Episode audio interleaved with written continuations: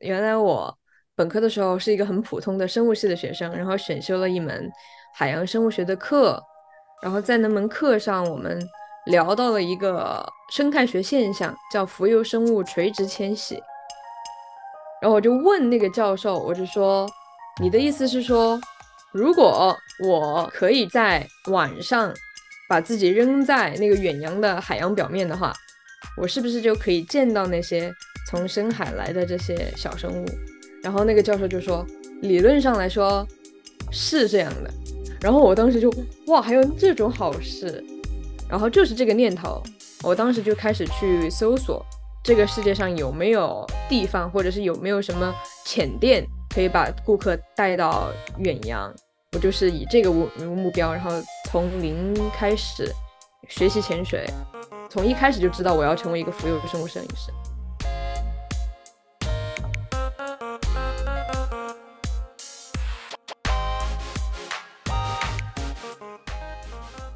Hello，听众朋友们，大家好，欢迎收听这一集的世界 On Air，我是 Bianca 卓贤。由 Oceanographic Magazine 举办的全球海洋摄影师大赛，十月份揭晓了获奖名单。今年的年度海洋摄影师大奖由来自中国的年轻业余摄影师蔡佳玲夺得。他拍摄的一只纸鹦鹉螺乘坐小木棍漂浮在海中的照片一夺桂冠。画面中漂浮的颗粒反射着它的闪光灯，呈现出一种前所未有的如梦似幻的感觉。蔡嘉玲当时人在菲律宾，照片拍摄于一场火山爆发后的水域。这项比赛旨在鼓励公众通过水下摄影的方式展现海洋生物的魅力以及他们所面临的困境，每年吸引各路好手比拼。蔡佳玲今年刚从哥伦比亚大学进化生物学系硕士毕业。接受访问的当下，她正在澳洲领奖。我们今天很开心能够请到她来讲一下水下摄影的故事。我叫蔡佳玲，刚刚从哥伦比亚大学进化生物学系毕业。我本科是在弗吉尼亚大学，然后目前算是自由职业或者说待业吧。嗯，是水下摄影师，然后科普作家。现在在澳大利亚嘛，那是过去旅游的呢，还是专门过去拍照的？前段时间获了那个奖嘛，这边有一个颁奖典礼，然后嗯，所有获奖作品会在澳大利亚海洋博物馆举办一个展，然后我被邀请到这边参加那个展的开幕式，然后会接受他们这边安排的一些媒体活动。参加这个颁奖的感觉怎么样？很神奇，颁奖典礼没有我想象中那么盛大。但是因为我原来也没有参加过这种类型的活动，虽然我拍照已经拍了很久了，但是我是人生第一次在一个场合见到那么多学校摄影师，就浓度太高了。你有没有跟就是主办方或者就是颁奖的那些人了解过？就是你有没有创下什么史上第一位？比方说你的年纪这么轻啊，或者说是来自中国啊这种，有没有？创下一些记录。当时这个比赛是这样的，它有很多个分类，有很多组别，你是可以根据自己的照片投到每一个组别的。就是青年组，它是有专门一个组别的，是二十六岁以下，你就可以投那个组别。然后我当时是往青年组投了一些照片的，但是他那个总冠军那个奖项是不管你是哪个组别的，然后只要他足够好，他就会。被单独拎出来是作为整个大赛的一二三名，然后我是从青少年组被拿出来的，嗯，这个算是主办方给我提过的一个比较特别的，从青年组拿到这个比赛的冠军。哦，那很厉害。你有了解过以前就是拿年度呃摄影师的有来自中国的吗？没有。那你这个也是第一个哦。但他们这个比赛其实也没有那么的久远了，历史没有那么久远，总共才办了五届，所以就也没有几个冠军了。那也也也是很厉害了，而且年纪轻轻。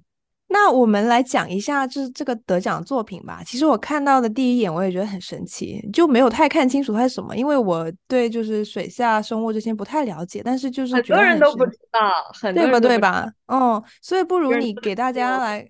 来科普一下你这个得奖作品的内容。嗯，好的，那我就是这个得奖作品有很多元素可以聊。我们先从就是这个到底是什么动物？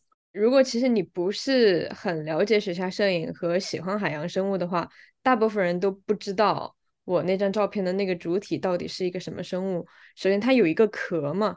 我有一些不潜水的朋友就会问我，它是一个蜗牛吗？它是一个眼睛特别大的蜗牛吗？然后我就会说不是，它只是一只章鱼。但它是一只带壳的章鱼，所以这一点就特别的有趣。因为我们认知里面熟悉的章鱼就是，呃，软体的嘛，它身体很灵活，然后还有一些色素细胞，可以让章鱼就是很轻松的钻进那些很小的孔啊、洞穴呀、然后也可以就是根据它们的心情，然后变换颜色，然后跟环境融为一体嘛，这是我们熟悉的章鱼。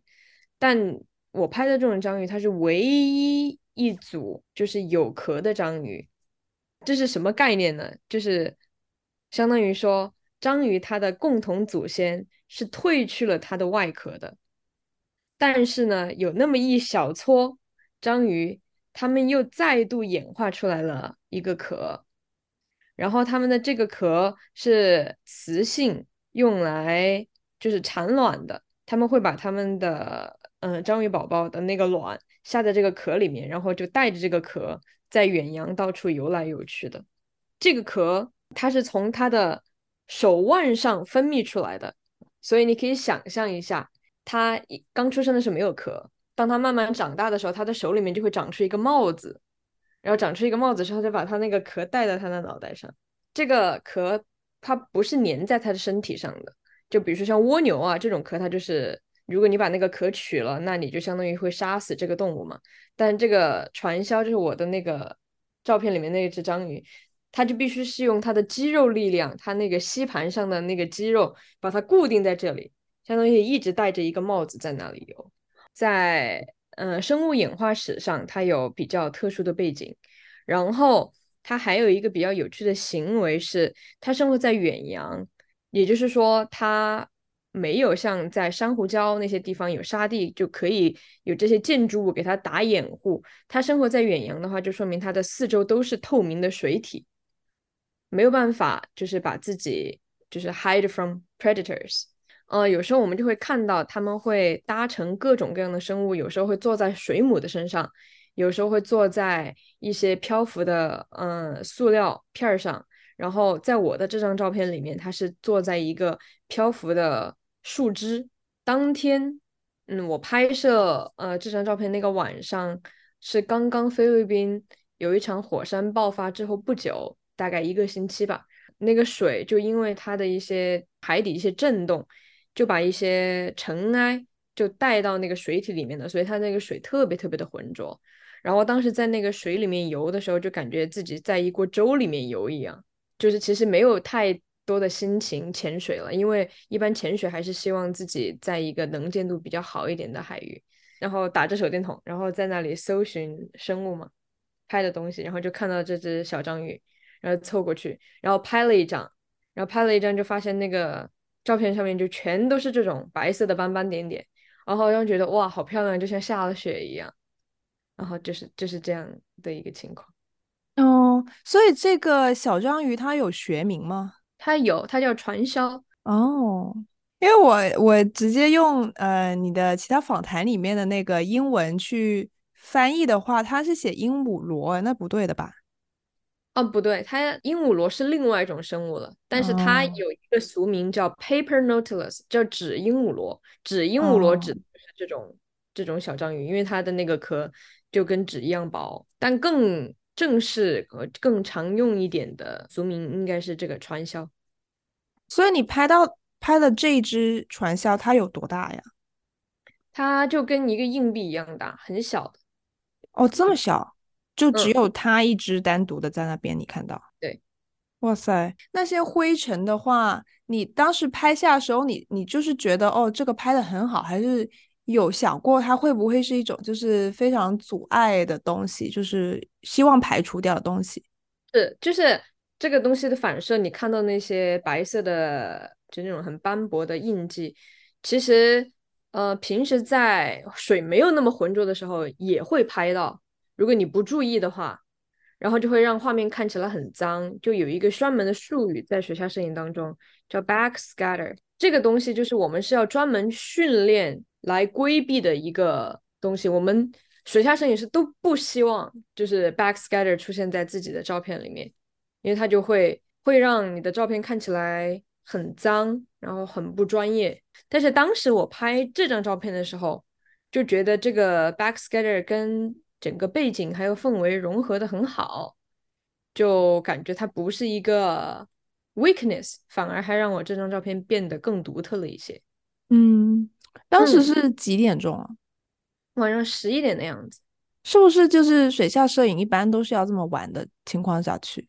也不是，一般太阳下山了就可以了。我当时应该是晚上第二天快要结束的时候遇到了这只章鱼。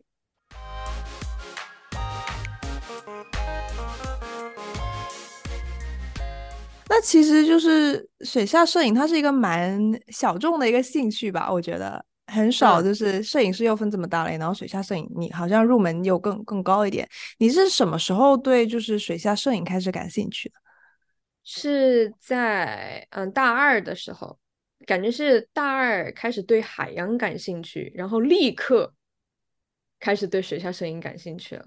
原来我。本科的时候是一个很普通的生物系的学生，然后选修了一门海洋生物学的课，然后在那门课上，我们聊到了一个生态学现象，叫浮游生物垂直迁徙。这种生物呢，它每天晚上都会从深海垂直迁徙到浅海，然后这个迁徙的距离根据物种的不同，可以达到几百米或者几千米。然后早上在那个太阳出来之前，他们又会回到深海。这个迁徙的路径，这个 pattern，它每天都在进行。世界上的任何一个海域，你都可以都可以观察到这个现象。然后我当时上课的时候听到这句话，我就愣住了。然后我就问那个教授，我就说：“你的意思是说，如果我可以去在晚上？”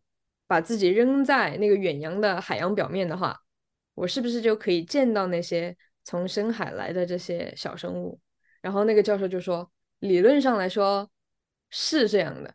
然后我当时就哇，还有这种好事，就是那句话给我的震撼太大了，因为我觉得见到深海生物是一件想都不敢想的事情。对于一个普通人来说，首先要么你就坐潜潜水艇，就花几百万刀。去深海，那要么你就成为一个很有资源的深海生物学家，然后用就是研究所或者国家的资源去探索深海。但是就是当我了解到那一个生物学现象叫浮游生物垂直迁徙，就是原来就想看到深海生物不是一件那么难的事情，你只需要把自己泡在夜晚的海洋里，然后等着那些东西来找你就行了。然后我就哇，太神奇了！我就说，我是不是有机会可以去记录那些从深海来的浮游生物？然后就是这个念头，我当时就开始去搜索这个世界上有没有地方，或者是有没有什么潜店 （dive shop） 可以提供这样的 services，可以把顾客带到远洋。后来就找到了一些，我就是以这个为目标，然后从零开始学习潜水。就是练习自己的中性浮力，然后再买的水下设备，就是这样就一步到位了。就是我没有一个探索的过程，比如说我想当一个野生动物摄影师，哎，我喜欢海洋生物，那我去尝试一下海洋生物，拍海洋生物。然后我觉得浮游生物有点有趣，那我开始，就没有这样探索的过程。我从一开始就知道我要成为一个浮游生物摄影师。嗯，就你说你对这个深海上来的这些生物很感兴趣，但。从这个兴趣切入到你想拍摄它，它是两个不一样的方向嘛？就你本来是就是很喜欢摄影这一类的兴趣，还是说就是零基础？零。但为什么想说除了看到它还要把它拍下来呢？是这样的哦，我觉得这个问题问的特别的好，因为刚你也问了嘛，我拍摄的那个东西它到底有多大？就那么大，嗯、但。就不只是那只章鱼是这个 size，大部分我在晚上遇到的那些浮游生物，平均大小都只有我一个指甲盖那么大，就是也就意味着我的肉眼虽然能够认清楚这是一个什么生物，但我是没有办法很完全的欣赏到它这个生物的一些形态，然后它的颜色这些的。所以对我来说，相机它不只是一个记录的工具，它相当于延伸了我的视觉，把我带到了一个很微观的那种世界里。就是没有我的相机，我根本就看不见，我不知道怎么去欣赏那些生物。所以一开始我其实也没有抱着。要把这些东西记录下来带给大家看，我只是觉得我带一个相机下去，就相当于带了一个望远，嗯，带了一个这什么显微镜下去。嗯嗯嗯。所以其实你的镜头都是微观镜头。对。所以你你觉得就是呃，开始学习潜水这个过程困难吗？不困难，就很多人会觉得这是一件特别 technical 的事情，就可能就跟其他极限运动一样。滑雪、跳伞、潜水，但我觉得潜水跟其他几个完全不一样。就我会倾更倾向于把潜水类比作开车，就开车它其实就是一个工具，你想去到什么地方的时候就会变得更加的方便。潜水它是一个道理，它只是把你能够去的地方扩展到了表层海洋而已。嗯，而且就是你开车也要学一两个月吧，然后有时候就是科目一、科目二还会挂。但是我潜水从来没有遇到任何一个人是考挂的，而且学习的时间只需要花嗯、呃、十天的样子，很快的。这么速成哦。哦，但是呢，嗯、得到那个 certification 是一回事，你要获得一个比较良好的潜水技巧，比如说初学潜水的人，他会不太好控制自己的浮力，他容易快速上浮和快速下沉，就这两种情况都是比较危险的。虽然一开始你拿到那个证，但你可能潜水的时候还是会遇到这种情况，所以拿到那个证之后，自己会需要花一点时间来训练自己的这个中性浮力，不然的话，你在拍摄海洋生物的过程中，比如说你拍着拍着，你在你在追一个很小的东西，然后你控制不好自己的浮力的话，你就跟着它上去，嗯、你你自己就飞上去了，然后这个生物名还在这，这种技巧需要训练一下。那其实就是你学了潜水之后，这是这是一个就是开始观察的工具，但另外一个工具也是你要摄影嘛。那摄影那部分你也是很顺利上手吗？还是有一一定的摸索过程？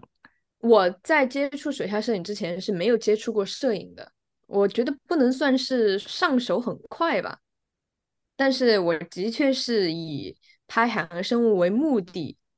然后来学习的那种摄影的 basics，比如说什么光圈啊、快门速度啊这些。但我觉得，就陆地上拍照跟水里拍照，它的基本原理是一样的，理论知识掌握起来没有什么太大的困难。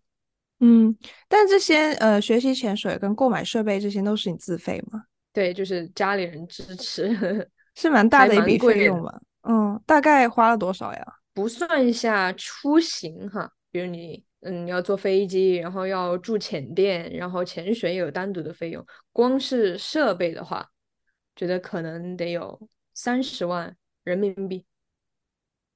光是设备就三十万人民币哦。那那课程那些贵吗？课程不贵，就跟设备比起来的话。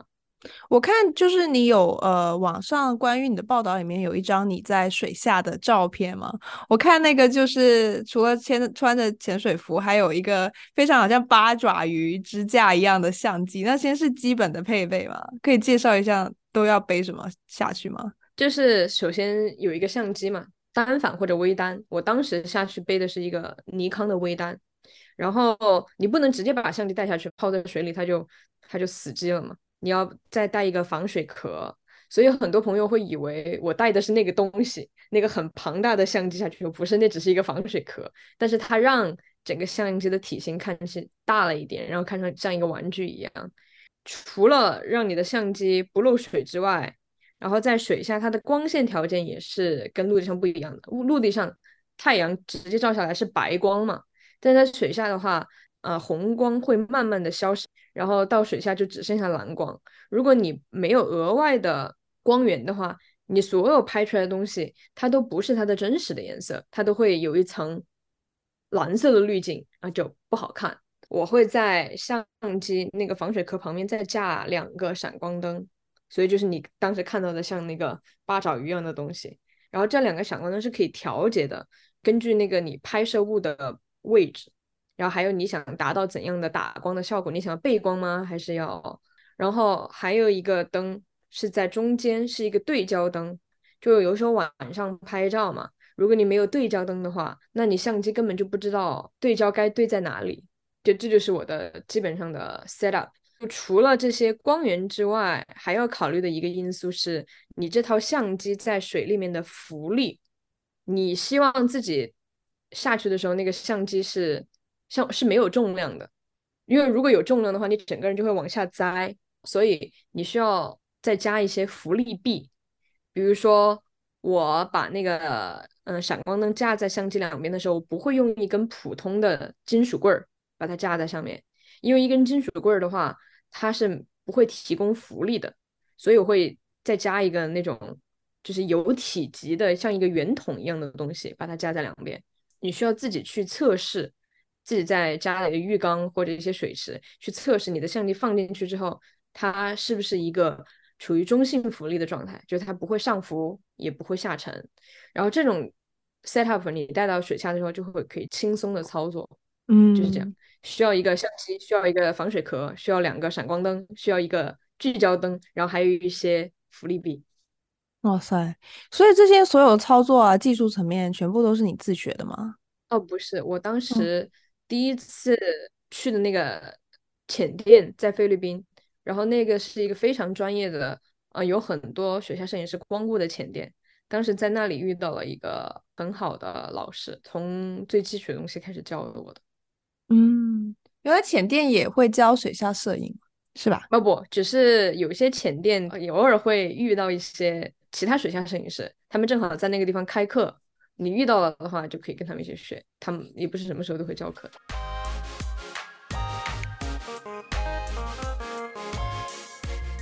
那你从就是开始学习到现在已经有拍多少年了？嗯、呃，五年吧。嗯，去掉疫情那两年，压缩一下也就三年。Oh, OK，就是大学大二左右开始，一感兴趣的就开始去入门。嗯，嗯，那在菲律宾拍的，就是你你说那个呃那个纸鹦鹉螺，它是在菲律宾拍到的，那个是你、嗯、呃第一次比较专业的下潜吗？哦，不是，不是第一次，那个时候我已经拍了两年了。可以跟我们介绍一下一次的拍摄，它的过程是怎么样？比方说，你怎么样选在哪里下海啊？然后大概会待多久？然后怎么样去寻觅你想要拍的对象？这样。嗯，首先拍摄地点的话，其实没有太多的选择。地球上提供黑水拍摄，就是拍摄海洋浮游生物的这种。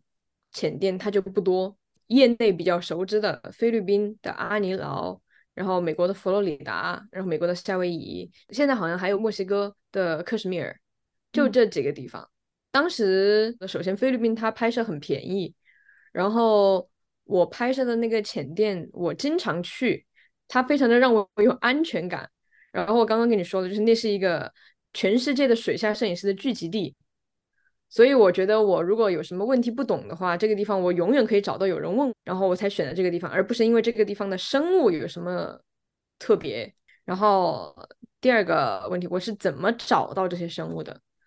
首先下水的时候，你要背着那个潜水的设备，有气瓶，然后手里拿着相机嘛，然后你还有一只手要空出来，是一个手电筒，一个搜寻的灯。如果没有这个搜寻的灯的话，四周都是一片漆黑的，然后你把你的搜索这个灯打开，你可以看到就是一道光柱，你可以看到这道光柱里面有没有生物，然后你这样在水里面这样晃，一旦你看到了什么小生物的话，那个生物它就会反射你的那个手电筒的光，然后你大概就能猜到哦，那里可能有一只小鱼或者小章鱼什么的，然后你就慢慢的游过去，凑近了之后你就能看清楚它是一个什么生物了，嗯，就是一个。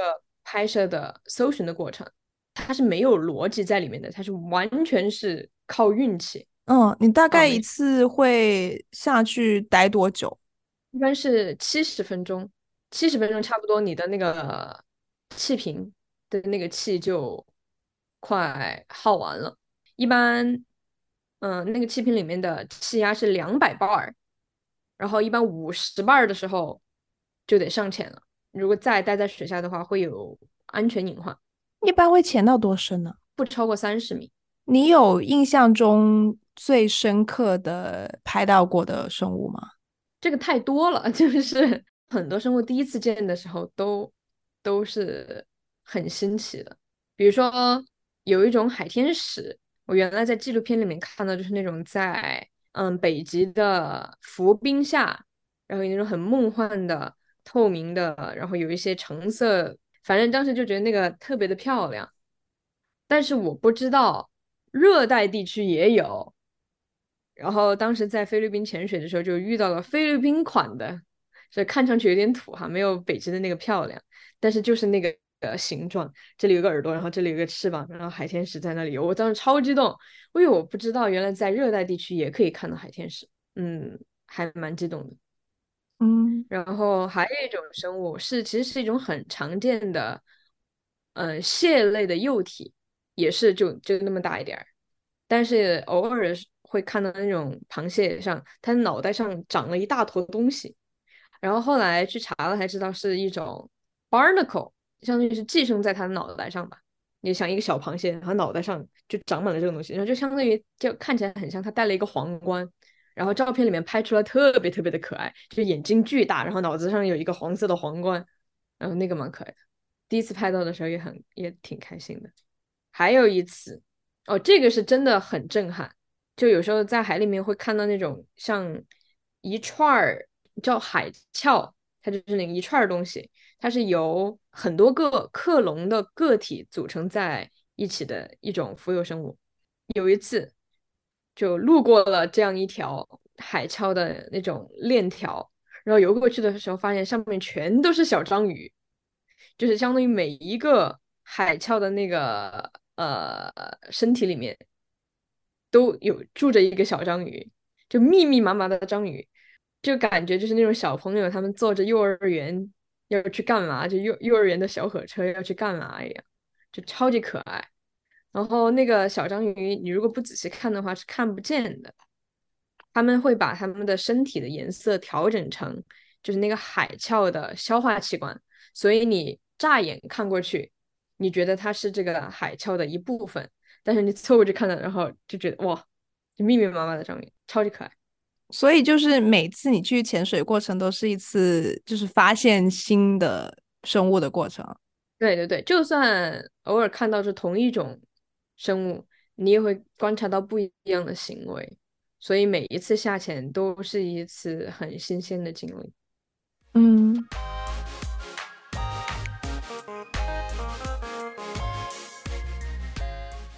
你你觉得你的这个兴趣爱好有帮助你去以后想你的就业方向吗？因为我不知道你就是本科跟研究所的专业出来之后大概会是怎样的从业方向，跟你在有了这个爱好之后有没有去别的想法？不能说有别的想法吧，我就觉得我做水下摄影这件事的目的，跟我以后更大的职业规划的方向其实是一致的。我觉得我不管以后是从事什么行业的。不管是当科学家也好，可能是当作家也好，可能就是职业水下摄影师也好，我的目的都是科学传播，就是我想让更多人认识到，嗯，独特的海洋环境，还有一些不为人所知的神奇的海洋生物，都是以这个为出发点来做这些事情的。水下摄影的话，它比较好的一点就是因为视觉艺术，它是对观众。的专业知识背景是没有要求的，因为大家对美的感知是统一的。就不管你是学海洋生物的也好，还是对海洋生物一无所知也好，你看到一幅很漂亮的的图像的时候，你就是会被打动的。然后你会因为自己被打动到，可能然后去主动了解这张照片它描述的是一个什么物种，是在什么环境下拍摄的。我觉得可以实现这个目的。我以后自己是想。成为一个科普作家的，不管是以视频的形式也好，还是就以纯文字的形式也好。确实就是像你这样 focus 在比较呃微小的海洋的浮游生物的科普性的视觉性的作者，我觉得是比较少看到的。而且你又这么年轻，所以感觉这个方向还可以，就是好好的去发展。我我看到你就是还在网上有一个自己的个人 project 是吗？在小红书我写的进度条是。一千分之三，那个是什么意思呀？哦、不止了，只是不止。我只是在小红书上的进度是一千分之三，现在起码应该应该已经完成百分之五十了，就五百，就是一千分之五百吧。就是我有一个内心里面给自己安排了一个这辈子一定要拍摄到的一千个海洋生物的物种，有一个 Excel 的表格那样，然后拍到了我就 check 一下。但是海洋生物它是探索海洋是无止境的嘛，所以这一千只是目前的一个小目标，以后说不定也会变。所以你已经拍到了超过五百种不同的生物。对，我觉得我觉得甚至都不止那么多，只是没有数过了，太多了。那你的就是去探索去拍照的频率是怎样？嗯，我现在刚毕业嘛，所以潜水的时间多了一点。我之前都一直在上学，上学的话就是寒假和暑假，然后偶尔春假、秋假也会出去，然后所以一年算上去出去三次，然后一次会待个两周左右。啊，春假的时候就待一周，寒暑假待两周。那你这几天有去拍吗？也有拍，但是澳大利亚它这个水下的环境跟我原来经常待的东南亚那种热热带地区还是不太一样。这个水水下环境还不太熟悉，首先水很冷，然后就整个人下去了之后就就在抖，根本没有办法专心，嗯，拍东西也会非常的感到不安，就是没有什么没有没没什么安全感，嗯，而且在这边，嗯，潜水很硬核，在菲律宾。的话，你干什么都是会有人帮你的，会有人指导你。比如说装备怎么组装，然后相机你什么零件又忘拿了，又有人跟你提醒你。但这边是没有人管你的，嗯、然后就是觉得原来自己被保护的太好了，然后突然之间到了一个陌生的环境潜水，其实还蛮心虚的。但是以后还是不得不 get out of my comfort zone，因为我觉得菲律宾的生物其实我都拍的差不多了，现在该到其他海域看一看。节目结束之前，提醒大家，世界 On Air 播客目前在 Apple Podcast、Google Podcast、Spotify、Pocket Cast、Radio Public 均可收听。欢迎在各平台追踪我们，及时获取节目更新通知。想要联络我们的听众，也欢迎给制作人发邮件，邮箱地址请见节目详情页面。期待看到你的来信和留言。